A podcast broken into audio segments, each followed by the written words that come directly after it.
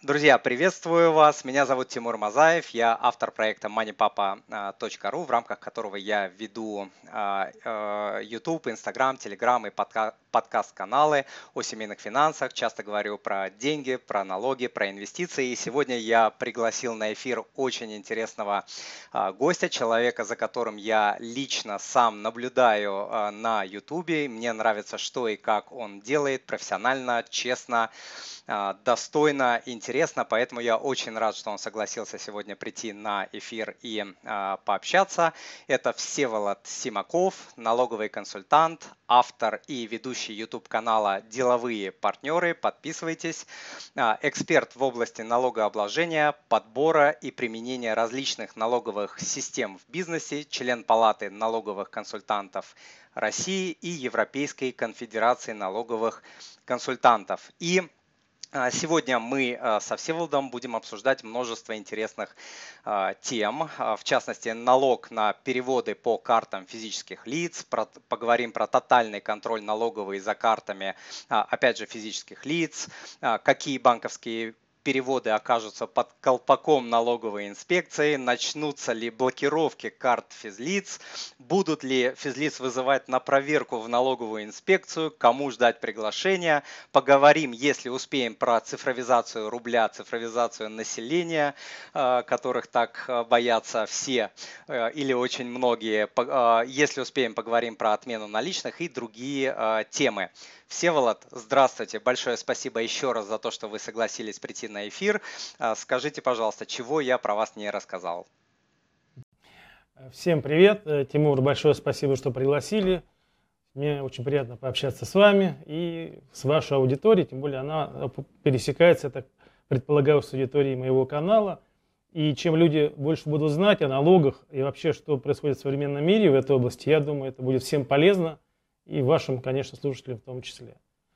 Ну, по большому счету вы сказали обо мне все, наверное, больше о себе мне сказать нечего. Давайте, ну, единственное, что, наверное, могу сказать, что, ну, опыт моего налогового консультирования уже больше 17 лет. А сам я член палаты, это уже я больше 10 лет. То есть, скажем так, за, за, у меня за плечами опыт, я бывший банковский служащий, в банках поработал, и в компаниях поработал, и коммерческим директором, и финансовым директором. Так что большой есть жизненный опыт, с которым готов поделиться с вами и с вашей аудиторией. Отлично, большое спасибо за э, дополнение. И, э, друзья, перед тем, как мы начнем, я хочу сказать, что э, сегодня на э, эфире все, кто смотрит э, данный эфир, вы сможете получить полезный PDF от э, Всеволода, который называется «5 советов, как безопасно переводить с карты на карту деньги и не попасть под прицел налоговый». Вот прям в тему, в тему к нашему сегодняшнему разговору.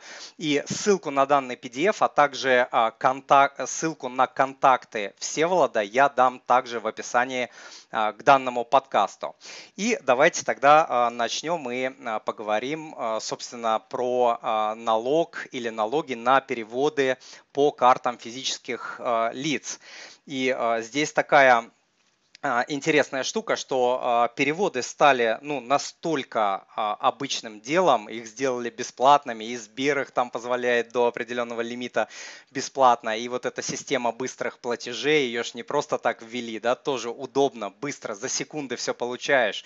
Уже, ну, все, по-моему, ее используют, вот, но понятное дело, что, наверное, не просто так государство эту систему, как сказать, педалирует, извиняюсь за выражение, да, что делает ее настолько удобной и бесплатной, видимо, есть в этом расчет. И, э, Всеволод, хотелось бы услышать э, ваше мнение, потому что в России 20-25, если не больше миллионов людей, которые, э, скажем так, имеют неофициальные доходы, плюс там недвижка вся, большая часть, да, сдается в серую. В общем, это касается очень многих людей. Прокомментируйте, пожалуйста. Ну, начну с того, что на самом деле то, что сделать такую систему банковских переводов, то прежде всего это на самом деле, да, это очень удобно. Вспомним недавнее прошлое, когда приходилось бегать, чтобы кому-то переслать деньги, приходилось бегать на почту, стоять в очередях, заполнять различные квитанции или просить кого-то передать. То есть это, в принципе, удобно, это технологично, это 21 век на дворе. Второе могу сказать, что в этой области из личного опыта общения с западными коллегами мы, конечно, даже некоторые европейские страны и пере... Ну, обогнали. Согласен. Потому что у них, э, да, система банклем дав давно была развита, но вот такая система переводов у них не нашла такого большого применения, как у нас, они только в стадии развития, у них существуют, но немножко другие технологии. Почему государство, во-первых, эту систему очень сильно педалирует? Ну, первое, во-первых, есть корыстный интерес экономический самого государства. Первое, то, что увеличивается оборот по электронным деньгам, значит, снижа, снижается себестоимость самих денег. То есть, ну, скажем так, просто надо меньше печатать бумажных денег, меньше затрач, затрачивать на это средств бюджета. Это государству это выгодно. Э, это, что, как говорится, лежит на поверхности с такой субъективной с точки зрения государства. С точки зрения гос... Э, обычного физического лица, ну, в данном случае российского гражданина, всегда мы ищем подвох. Государство что-то сделало, да, нам все это красиво сказали, но где-то что-то, где-то что-то и не так. Ну, на самом деле, да, в этом есть справедливое зерно, потому что такая система электронных расчетов позволяет, да, следить за человеком, то есть, э, но даже по большому счету государство, может быть, не декларируя это и все это делать более опосредованно, за нами начинает следить кто? Первое, торговые сети. Они вручают нам дисконтную карту, и к ней прикладывается, расплачивается пластиковая карта. Вот, пожалуйста, торговые сети, она знает всю информацию. Также любые продавцы, где мы пользуемся пластиковой картой, тоже понимают всякие транзакции. Самый главный держатель информации про нас на сегодняшний момент – это банки – который вообще видит не только наши платежи, куда мы платим, за что мы платим, но и географию наших платежей. И поэтому, когда мы заходим в банковское приложение, нам покладывается реклама, она сразу же видит, в каком месте мы находимся, что мы делаем. То есть здесь, по большому счету, вот главные пока бенефициары вот этого электронного оборота, электронного денежного оборота. Государство э, идет уже, скажем так, немножко за ними. В том плане, что оно создает такого большого агрегатора, о котором мы поговорим чуть попозже, в виде налоговой службы.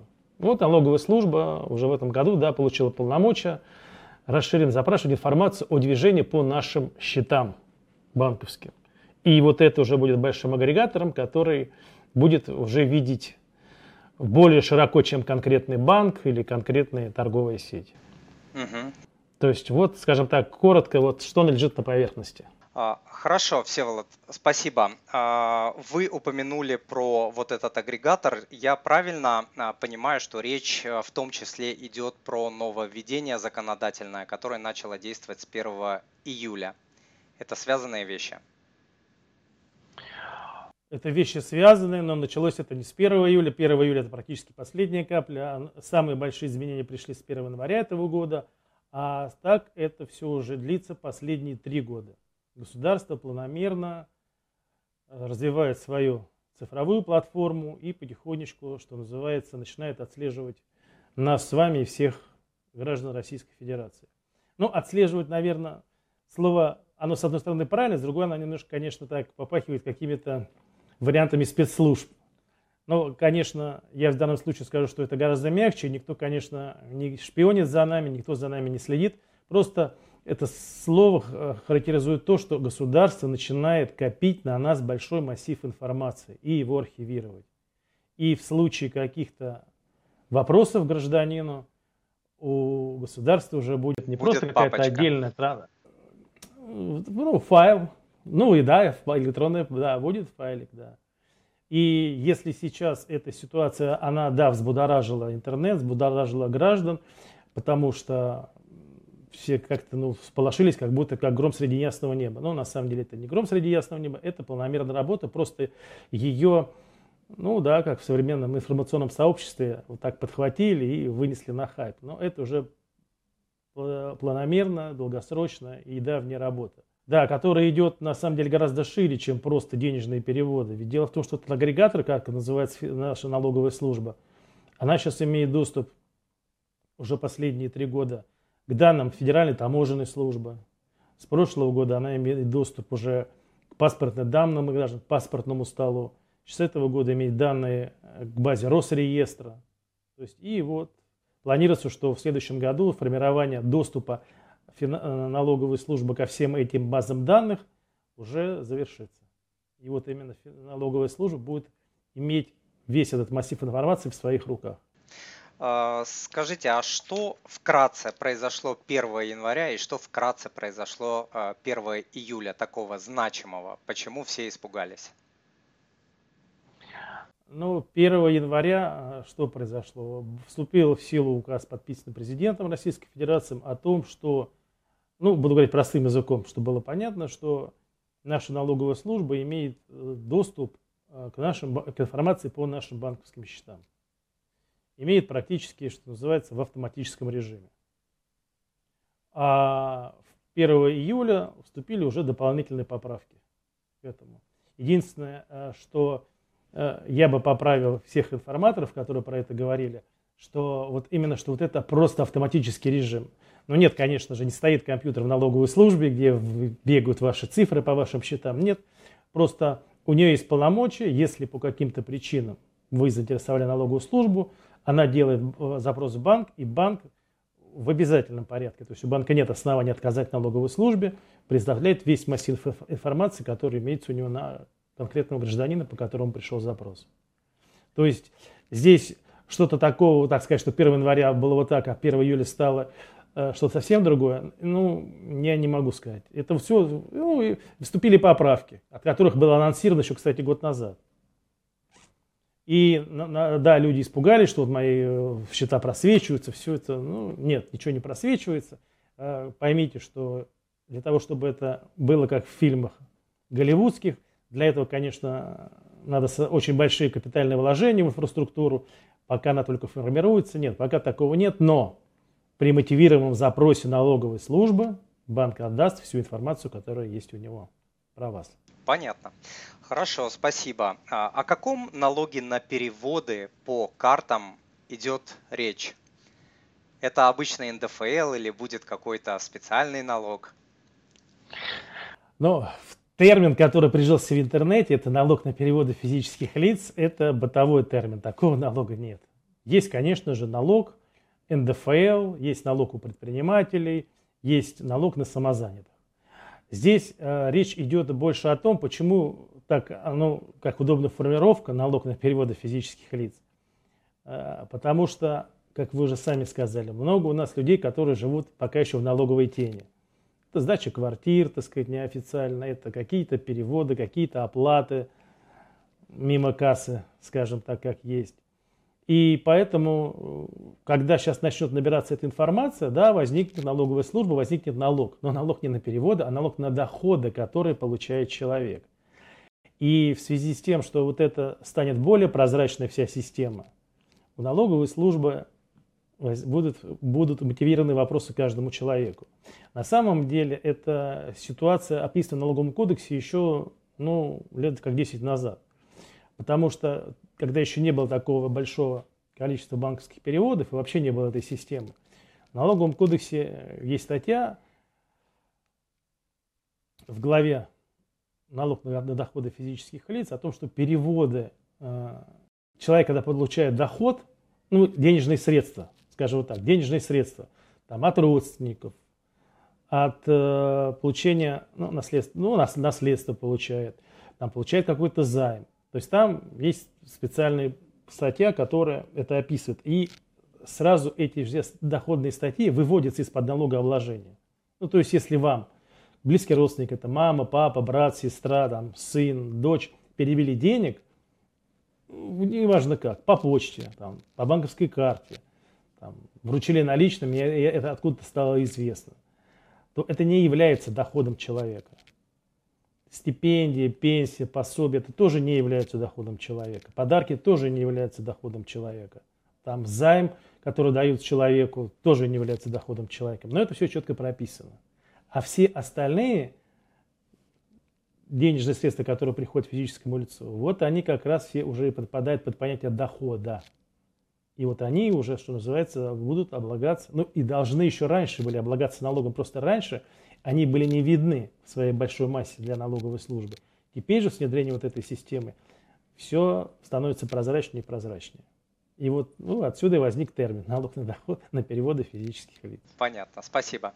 А, отсюда у меня два вопроса. А, что будет, если налоговая задает вопрос а, человеку в том или ином виде, и он не может объяснить толком происхождение? И второй вопрос, как объяснить, если тебя спросили, чтобы с минимальными потерями уйти от этого, из этого разговора, из этой беседы?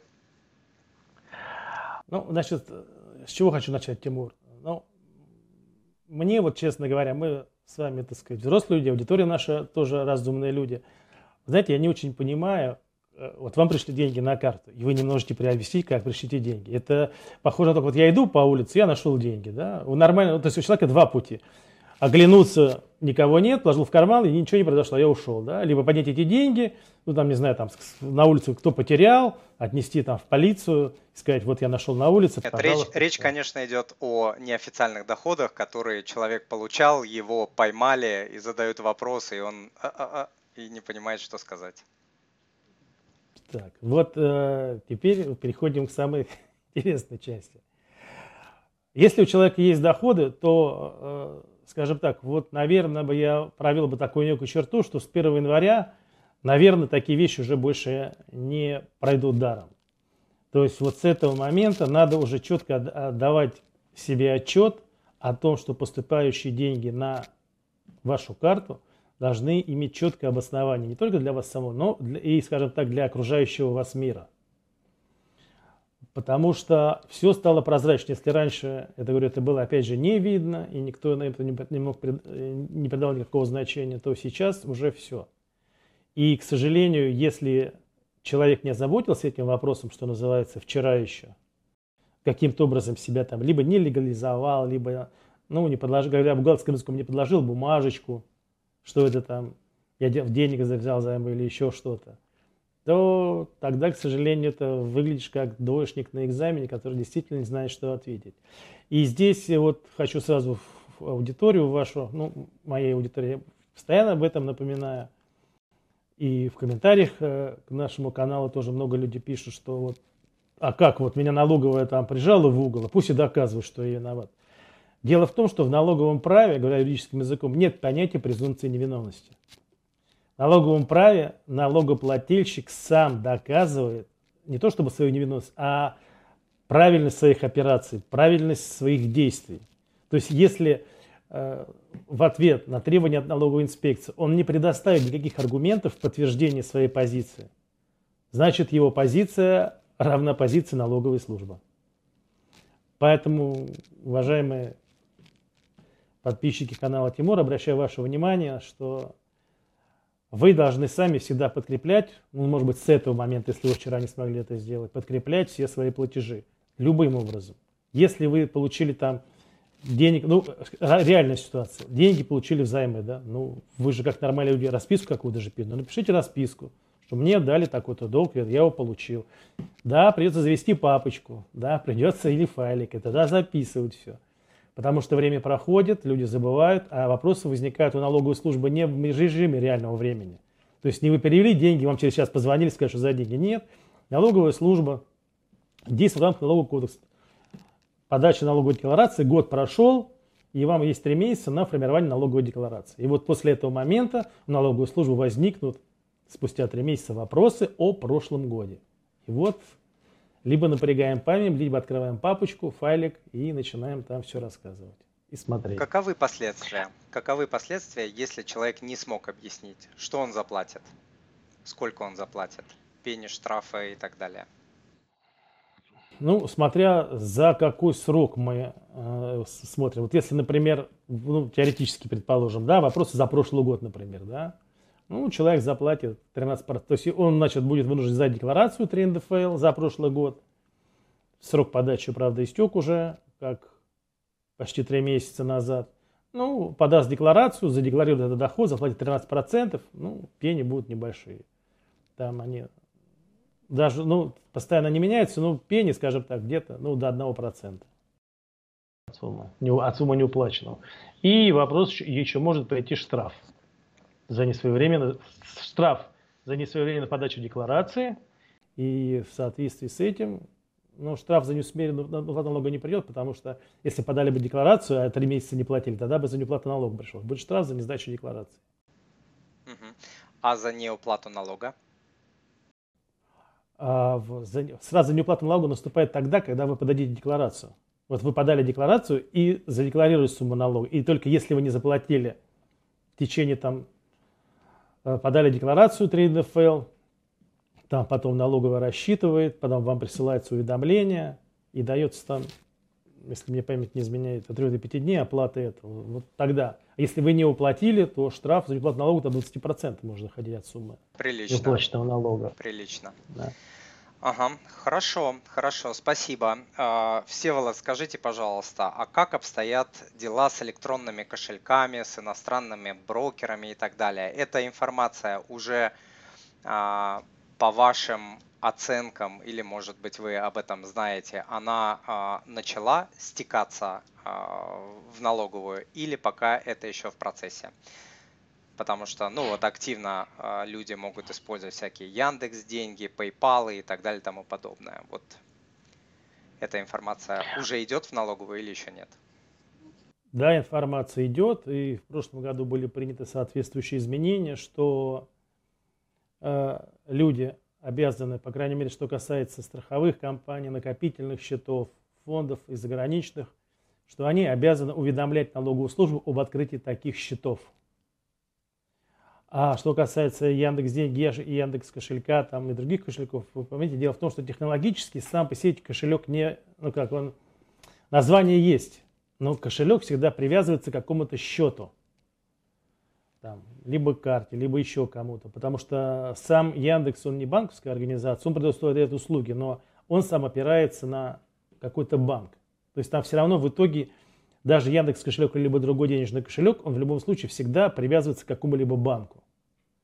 Соответственно, открывая кошелек, вы даете данные этому кошельку, кошелек в свою очередь передает данные банку, и вот дальше цепочка, что называется, э, мы уже не сказали, она замыкается опять же налоговом органе. Поэтому информация все равно накапливается. Понятно, что людям это не очень приятно, люди, люди пытаются пользоваться кошельками, э, ну, скажем так, заграничного происхождения.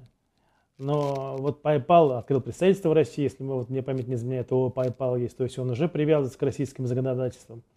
Есть другие иностранные кошельки, которым можно, могут пользоваться и системой переводов, но здесь существует опасность немножко другого рода.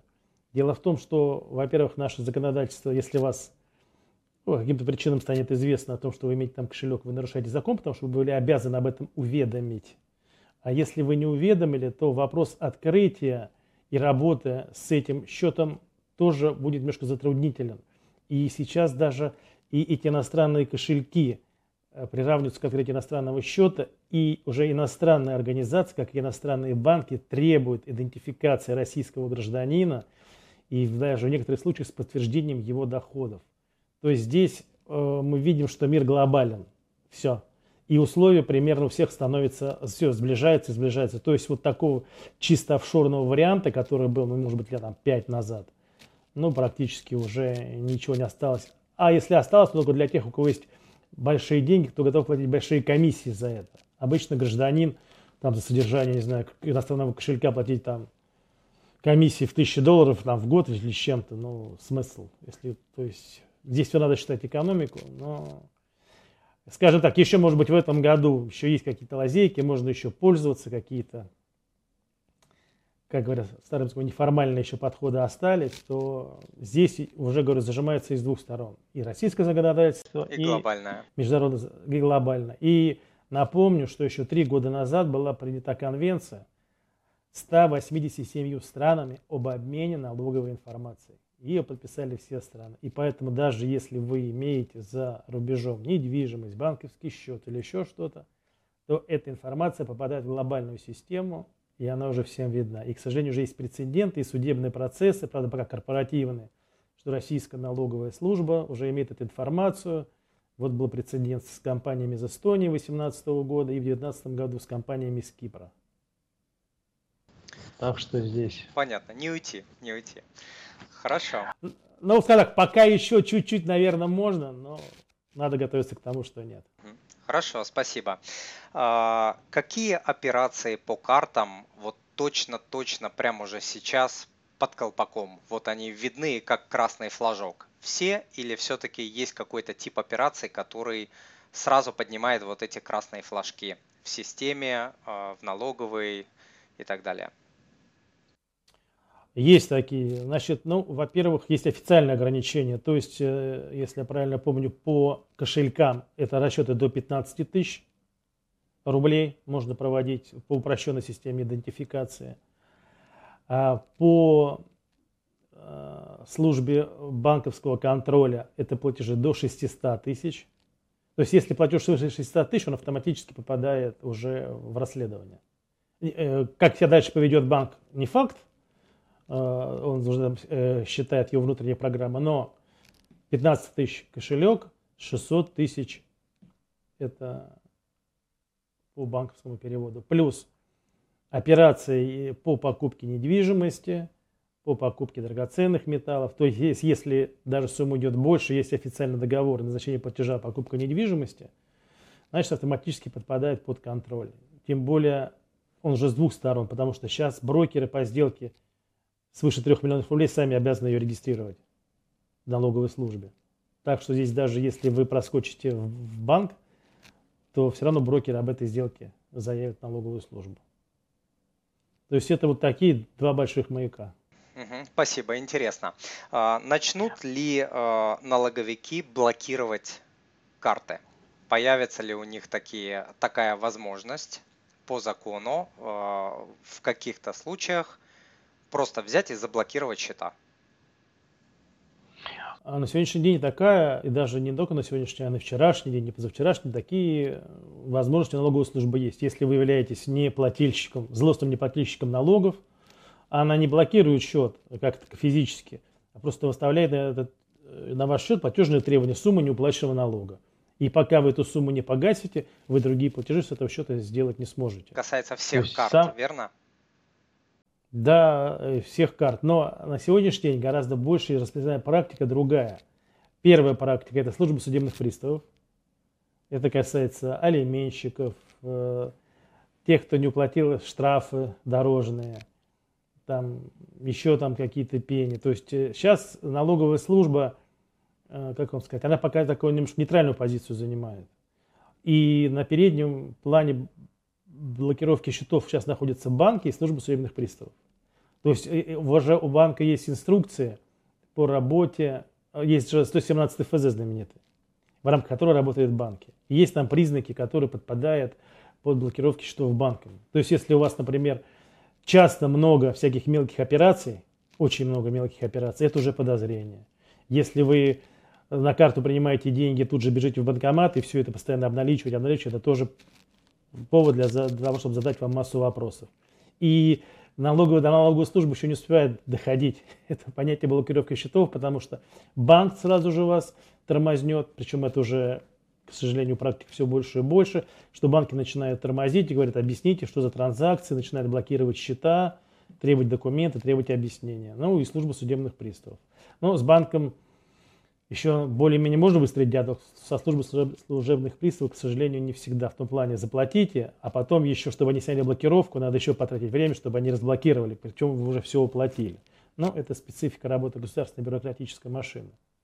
Поэтому я думаю, что налоговая только включается тогда, когда вы не уплатили какие-либо налоги. Других э, причин законных пока нет. То, что вы, ну, она может запросить данные, по вашим счетам, потом вам прислать письмо, там, объясните поступление средств. Но она сначала будет просить объяснение.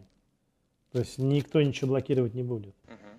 Хорошо. Ну, по крайней мере, таких ни прецедентов, ни полномочий у нее нет. Спасибо, интересно. А, а, по поводу проверки физических лиц. Вот а, как это может происходить? Это будет электронно или будут прям а, Михаил Иванович приходить вот в такой-то кабинет в налоговую инспекцию, вот с вами будет разговор и так далее. Как будут проходить вот эти а, разговоры, эти запросы? Будет ли вызов человека физически прям в какой-то там кабинет, где нужно будет что-то говорить?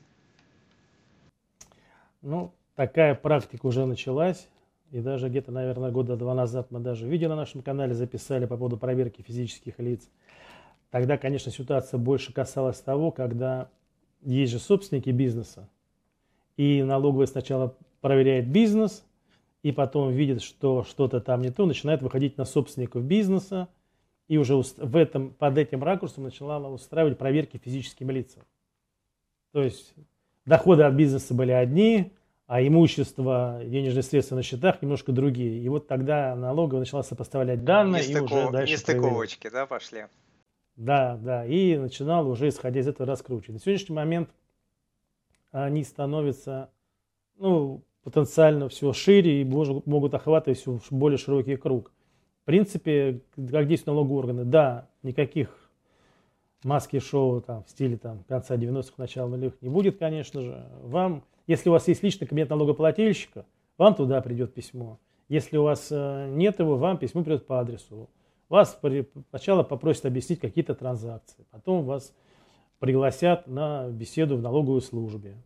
Вы там побеседуете, вам расскажут ну, ситуацию. Если что-то не устроит, да, у них есть право, они могут выйти на место по вашего, вашего жилища и могут его осмотреть. Но это же более сложная процедура, но она тоже возможна. Закон позволяет, причем ну, с привлечением даже сотрудников внутренних дел, но это уже такой, как бы должен быть глобальный вопрос. Трэш, есть, просто трэш уже, уже, да. Но опять же говорю, он, он не, не сваливается на голову. Вы просто еще раз хочу всем объяснить, что налоговая служба не работает так, она не падает. Звоночки, что у вас что-то не так, у вас начнут звенеть. Пришло вам письмо из налоговой, что-то у вас здесь не так, что-то не так. Все, сразу включайте, сразу понимайте, что значит по каким-то причинам вы стали им интересны. Сразу посмотрите на себя, посмотрите на свои бумаги, посмотрите на свое окружение вокруг, как вы себя ведете. Опять же, как? Именно с точки зрения налогового, я имею в виду. Как вы себя ведете, какие действия вы совершили, что-то не так. Может быть, вы ну, начиная от того, где-то штраф не, не заплатили, где-то пени не доплатили, где-то, например, Э, э, не прошла информация даже просто, например, вот вы купили машину, да, или продали машину, а не прошла информация, база не совместилась почему-то, а потом она прошла спустя год. И налоговый раз заинтересовался, как вы продали машину год назад, а, а нам стало об этом известно только сейчас. Ну, это вопрос технический, он решается, нет, но уже звоночек звенит, значит, посмотрите, потому что дальше же, если вы вызвали интерес, то, да, дальше поднимаем файлик, досье, папочку и могут смотреть дальше. Хорошо, спасибо. А какие переводы точно не будут вызывать никакой а, интерес, не будут облагаться налогами? Ну, вы уже что-то сказали от родственников, наследства и так далее. Можно а, список раскрыть кратко?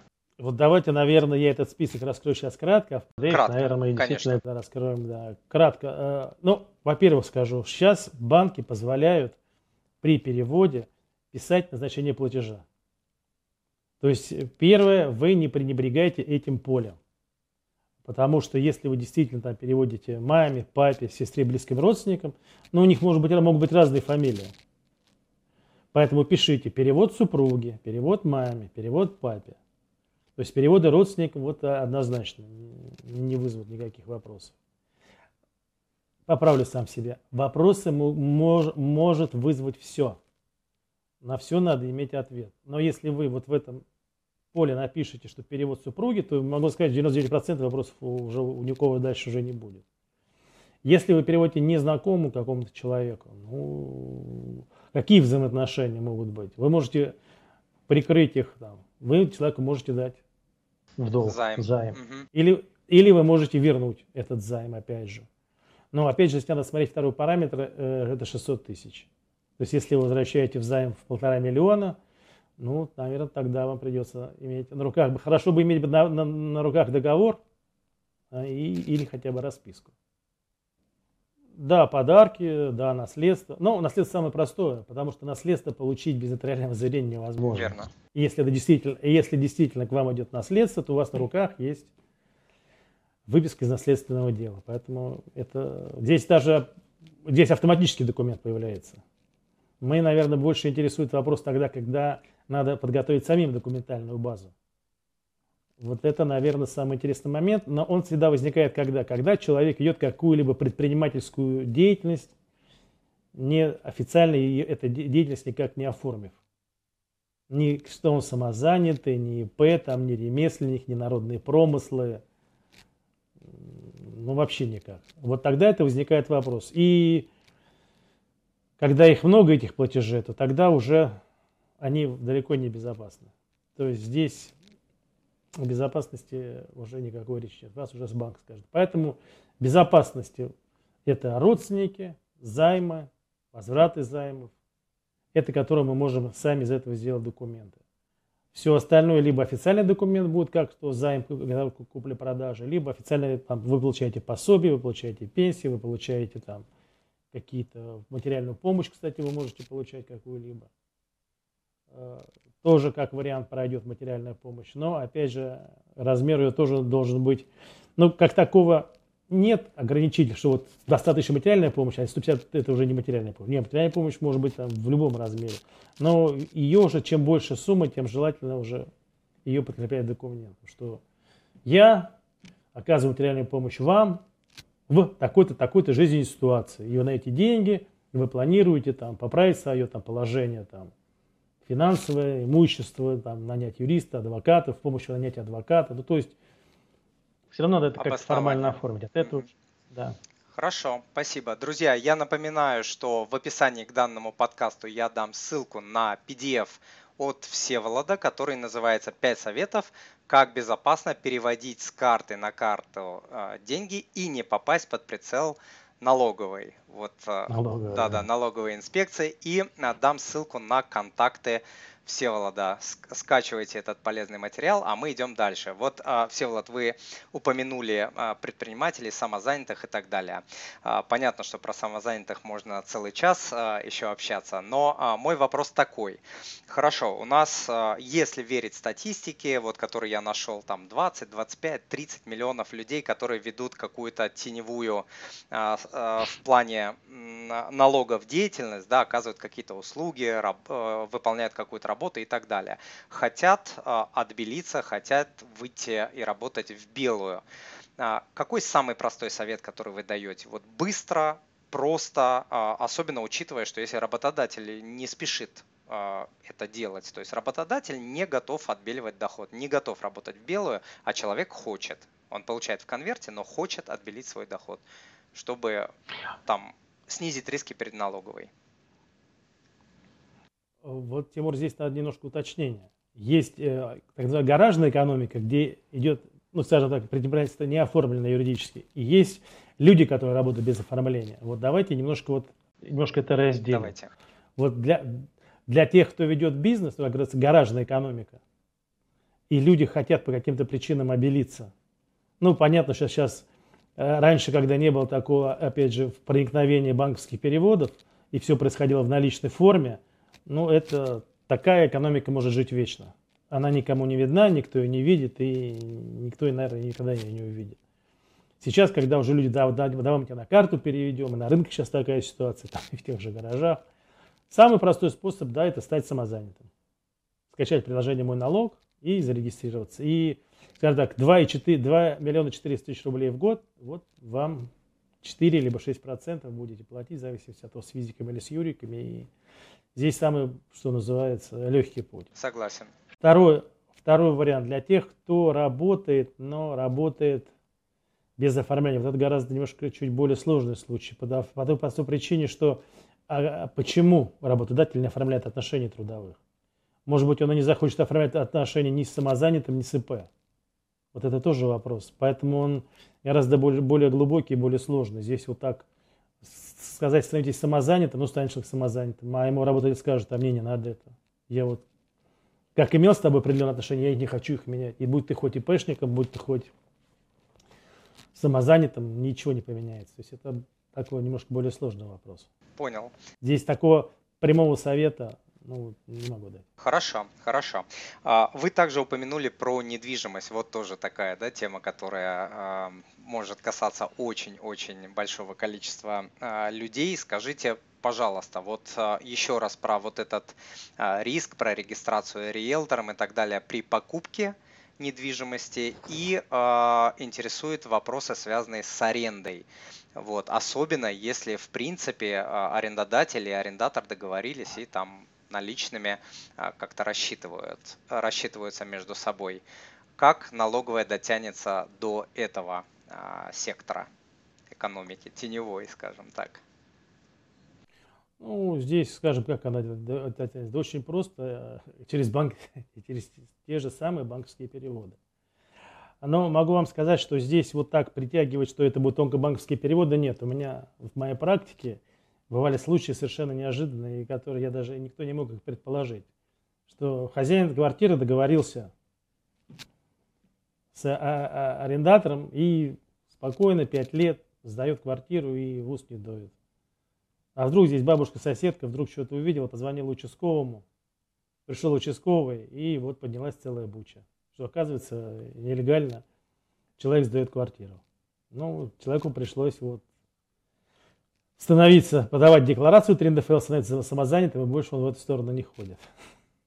Поэтому, понимаете, здесь ситуация, я бы больше обратил внимание не столько на налоговые риски, о которых, конечно же, расскажу, сколько риски самого процесса сдачи. Если вы ставите Согласен. квартиру без договора, вы можете, вы можете остаться вообще без ничего, без арендной платы, с разрушенной с разрушенной квартиры, да, поэтому здесь на самом деле это э, оформление юридическое как раз играет больше в пользу арендодателю. Конечно, вот, э, когда он начинает себя защищать договором, тогда уже возникают следующие налоговые риски, что об этих платежах может быть стать где-то известно. Ну, здесь надо уже тоже отдавать себе отчет, что это бизнес. Да, в какой-то, может быть, и небольшой бизнес. И здесь в данном случае – Могу сказать государству российскому большое спасибо за вот этот режим самозанятости. Самый минимальный, самый простой, элементарный. Зарегистрируйте самозанятым и спокойно сдавайте квартиру. И здесь вообще, как говорится, не будет вам никаких Согласен, проблем. 4%. И, угу. и могу сказать дальше, что на самом деле, кто уже, ну, у кого не одна квартира, а кто есть же такие умельцы, которые по 5, и по 6, и по 10 квартир сдают, особенно это касается юга России, там и дачные домики, и все остальное – те уже давным-давно эту ситуацию сняли с себя. Каким образом? Это когда еще не было режима самозанятых. И в Москве вот я работал с группой товарищей. И, да, э, когда внедрили патент. Они открывали ИП, покупали патент. И это тоже, в принципе, вполне даже себе по силам. То есть, если даже вы вылетаете с суммы арендной платы выше, чем 2,4 миллиона в год, открывайте ИП, покупайте патент, и это все равно будет очень даже мягкий режим налогообложения довольно. Согласен. Поэтому Здесь э, еще раз, вот я постоянно говорю в своих видео, и, наверное, вы тоже, Тимур, говорите, что наступает другие времена, мир изменился, и надо, надо это принять, что по-старому уже жить невозможно, что если мы занимаемся каким-то бизнесом, у нас какие-то доходы помимо заработной платы, то их надо фиксировать, соответственно, оформлять и регистрировать и, соответственно, платить. Причем это мы не открываем Америку, смотрим на цивилизованный ну, по-разному, как каждый говорит, относится мир, ну, в данном случае на Европу. К которому мы так стремимся, да? На, да, да, на Запад. Там давно эта система уже отработана, и там все, что мы пока в таком еще легком режиме видим, там это носит довольно-таки жесткий характер, там все это отслеживается. И там, потому что это вопрос уже более глубокий, связанный с недвижимостью, потому что не только вопрос арендатора, арендодателя, люди, люди еще бьются за стоимость своей недвижимости. А если вокруг тебя нелегалы, нелегально это, стоимость недвижимости падает, стоимость аренды падает, и люди сами начинают работать как большая специальная служба. Они сами внутри себя начинают наводить порядок. Ну, естественно, обращаясь за помощью государства. Поэтому здесь и нас не минует это ни в коем образе, и все хотят нормальные владельцы недвижимости, хотят, чтобы их окружали не менее нормальные соседи, такие же владельцы недвижимости, чтобы кругом был порядок. Соглашусь. А вот с этого все и начинается. А при покупке недвижимости вот этот флажок, он сейчас четко работает, что если человек покупает, скажем, а, квартиру за 5 миллионов, у него при этом а, нулевой доход или, допустим, доход, не знаю, там миллион рублей, этот флажок, он заработал, он прям вот четко работает? Или пока, пока выборочно? Нет, пока. Он пока работает как? Пока он работает с точки зрения фиксации сделки. То есть вот мы покупаем квартиру, риэлтор заявляет, у нас есть фиксация в Росреестре, Росреестр подает информацию в налогу, что у вас появился объект недвижимости. И вам тут же начинает вопрос начисления налогов. Вопрос о происхождении средств пока у нас еще не сильно актуален. Но в папочку ложится. Объясню. Угу. Да, он не сильно актуален. Почему пока? Потому что у нас еще есть аргументы, которые государство не может ничем не перекрыть. Мы можем сказать, вот, ну, понятно, люди более, так сказать, живущие один десяток лет, могут сказать, вот я копил, копил, что вот я скопил, там, в матрасе копил, я скопил вот это вот мои накопления. И государство ничто тебе не, не может сказать. Там, или там, бабушка мне дала, да. Сейчас это еще можно сказать, сейчас это еще может как-то прокатить. Но через 10 лет уже никак не прокатит, потому что на вас будет досье десятилетнее. И если э, жизнь идет, те, кто могли еще сослаться на бабушку, тем уже будет 60-70 лет, а, те, а кому будет 40, те на бабушку уже не сошлются, потому что уже будет бабочка, будет дать, скажет, ребята, а вот последние 10 лет, вот мы смотрим на ваши переводы, и что-то мы не видим никаких вот здесь это денег. Давайте-ка объясняйтесь, откуда все эти деньги получились. Потому что э, это все равно это будет. Это и на Западе такое есть. Э, налог на капитал называется. И у нас в начале нулевых был министр по налогам и сборам, который пытался все-таки внедрить доход, налог не на доходы, а налог на расходы. То есть доход вы получаете практически не платя налогов, но покупая автомобиль, заплати налог. Покупая недвижимость, заплати налог. Как в принципе сейчас происходит на Западе. Ведь на самом деле вот был очень сильно показательный случай, в данном случае в Италии, когда начался этот кризис после восьмого года, когда финансовая гвардия Италии останавливала дорогие Феррари Ламборджини, проверяла документы, и потом тут же, прямо финансовая гвардия, это как наша бывшая налоговая полиция, тут же задала вопрос, уважаемая, а вот мы смотрим в базу, а Феррари-то вы на какие деньги купили? И вот, со статистики, большой был всплеск продажи дорогих автомобилей в Италии. Понятно. То есть все очень просто работает. Угу. Да. Хорошо, хорошо, спасибо, интересно. А, Всеволод, почему а, все так боятся цифровизации? И стоит ли ее так на самом деле а, бояться, учитывая, что во многих странах она уже просто семимильными шагами, там в тех же скандинавских странах, да, во многих прям уже совсем-совсем общество цифровизировано. Стоит ли этого бояться? Скажу по поводу бояться, стоит или не стоит, поздно бояться. У нас у всех в карманах мобильный телефон, смартфон. Бояться поздно. Вот все, все уже слышали скандалы с Гуглом, с андроидами, что нас отслеживают, что нам уже вот рекламу подсовывают. То есть бояться поздно, мы уже там. Согласен. А, мы уже там. Поэтому с этим надо жить. Если человек не приемлет для собой данного цифрового надзора, ну тогда, тогда человеку надо откатываться в прошлый век, выкидывать все телефоны, телевизоры, компьютеры, потому что... И народным хозяйством жить.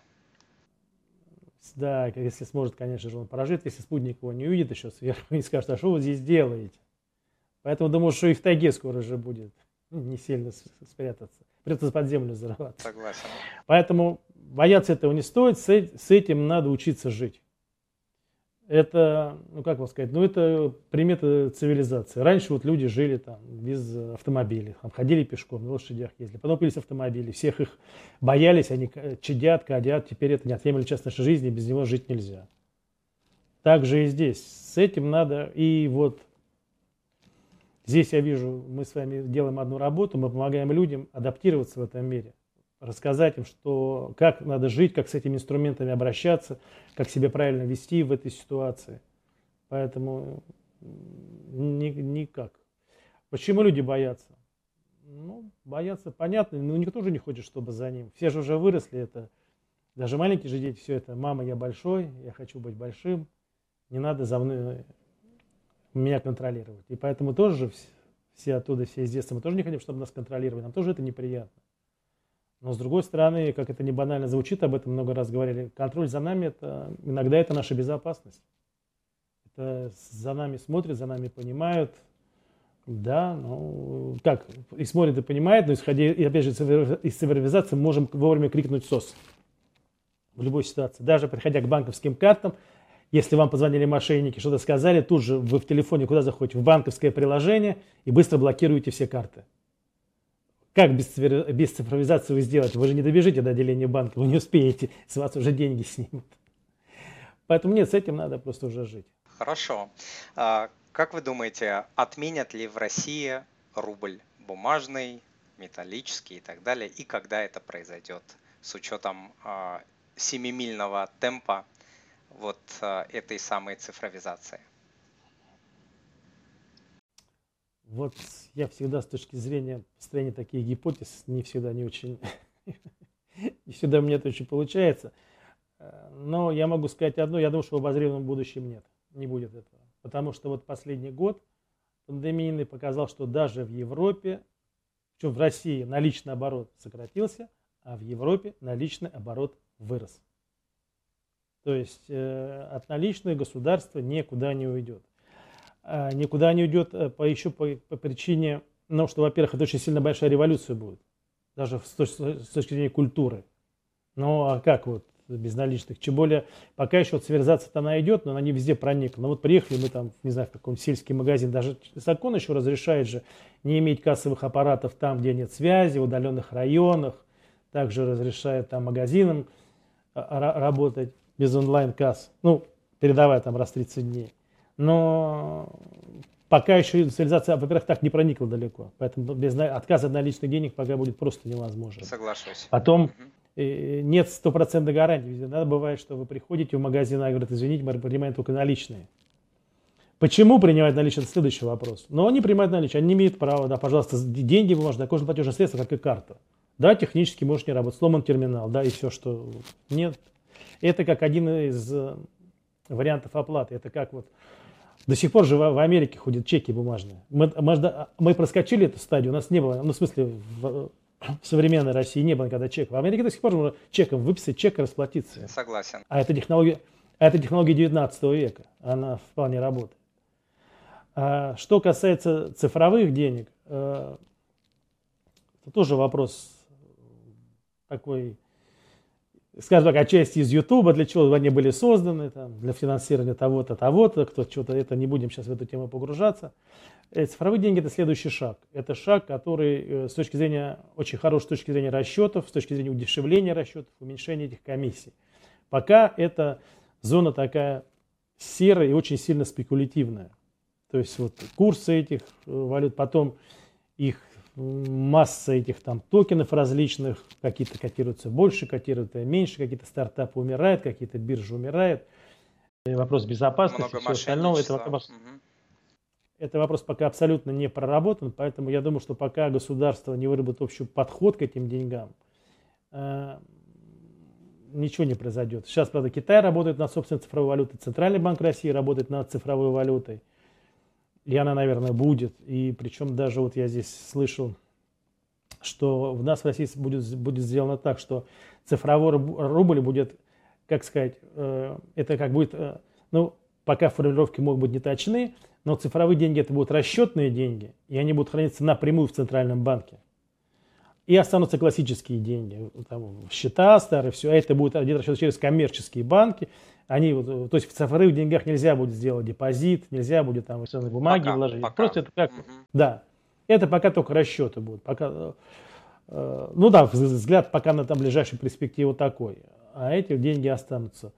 Ну, поживем, увидим. Мир, конечно, меняется очень быстро, но я думаю, что все-таки финансы это немножко консервативная часть, как и налоги. Поэтому я думаю, здесь они всегда не очень радикально идут, потому что затрагивается очень много слоев жизни. Ну, не будем только даже политические, политические мотивы, но очень много. И бизнес это очень сильно затронет, потому что бизнес тоже консервативным к одним расчетам привык, к другим расчетам. И сейчас вот это менять, это ну, очень сложно, я думаю, будет. Хорошо, спасибо. Друзья, давайте тогда будем потихоньку Всеволода э, отпускать. Я его мучаю почти целый э, час. Всеволод, огромное спасибо. Вы сегодня ответили на много вопросов. Стало как-то и э, спокойней, и понятней. Вот, да, даже мне, хотя я в теме, там э, многое из того, что вы говорили, ну, тоже я понимаю. Э, может быть, не так хорошо, как вы, но понимаю. Э, ребята, э, друзья, э, напоминаю, что сегодня я, э, что э, в описании к данному подкасту э, я дам ссылку на PDF от Всеволода, который называется «5 советов, как безопасно переводить с карты на карту деньги и не попасть под прицел налоговой». Я также э, расскажу я также дам ссылку на контакты а, Всеволода для тех, кто захочет прийти к нему на консультацию по личным а, вопросам, по бизнес-вопросам. А, Всеволод, может быть, в двух словах расскажете, с какими вопросами к вам можно, в принципе, приходить на консультации по бизнесу, по личному, чтобы подписчики понимали. если это уместно. Ну, у нас, пожалуйста, всегда готов, что называется, ответить людям, помочь. Вопросы, все вопросы связаны с налогообложением, что бизнеса, что физических лиц. Здесь в данном случае вот это та область, в которой я имею соответствующие, говорится, компетенции и в этой области варюсь и общаюсь со своими коллегами в этой области. Поэтому все, что касается вопросов налогообложения. Хорошо. Да, пожалуйста. И добавлю, вот, уважаемый, кто нас посмотрел, большое вам спасибо, что посмотрели нас до конца. И не забывайте оставлять комментарии, потому что они очень важны как и для нас, что мы понимаем, что мы не зря работаем, какие вопросы нам надо больше освещать, так и для тех, кто вместе с вами смотрит канал. Читая комментарии под каналом, люди тоже какие-то получают ответы на свои вопросы. Согласен, спасибо за это очень важное а, дополнение. Хорошо, Всеволод, большое спасибо еще раз за то, что вы пришли на эфир, за полезную беседу и а, доброго вам времени суток. До свидания. До свидания. Спасибо, что пригласили. Всегда рад с вами увидеть. Всего, Всего доброго. Хорошего.